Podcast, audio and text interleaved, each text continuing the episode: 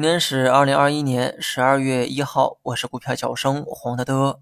十二月呢也算是开门红哈，虽然呢只有上证一家红盘，但是从个股表现来看，今天呢具备了一定的赚钱效应，上涨的股票数量啊也超过三千二百多家。只是近期外部环境呢不太安宁，就算上涨也很难实现大涨。那么就在昨天呢，公布了制造业 PMI 数据，从今年三月份开始计算，PMI 呢连续跌了七个月，其中八九十月份均在荣枯线以下。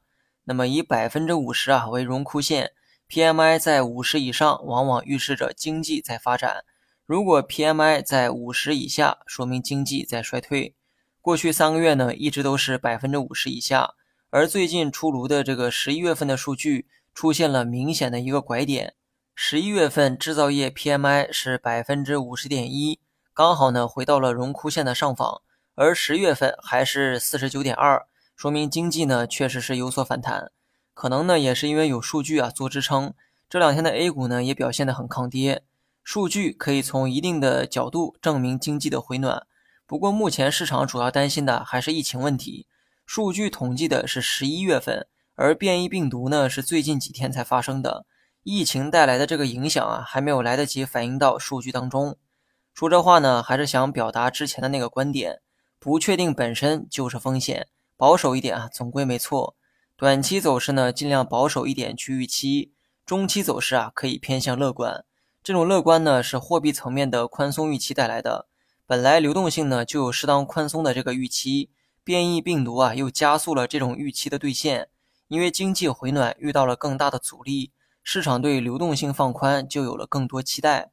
最后呢说一下大盘，除了上证，其他指数呢均有回撤的动作。上证如果能回调的深一点，那就更完美了。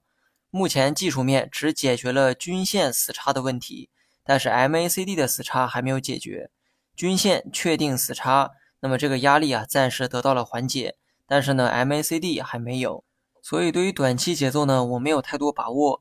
不像前两天很多技术信号都非常清晰，所以呢，判断节奏啊也相对容易。但是现在这种情况，上下都没有明显的迹象，这个时候可以多关注市场的情绪面，个股的涨跌能体现出情绪的一个变化。今天多数个股呢，明显啊也是有所回暖，说明情绪也正在慢慢的回暖。板块方面呢，没有太多的亮点。继食品之后，白酒企业也开始准备提价。别再问我白酒啊能不能买，机会早在两三个月前就说过。拿到现在，我考虑的反倒是减仓的问题。不过产品提价才刚刚开始，还没有普及到整个行业。等多数龙头企业带头涨价之后，不妨再考虑减仓的问题。好了，以上是全部内容，下期同一时间再见。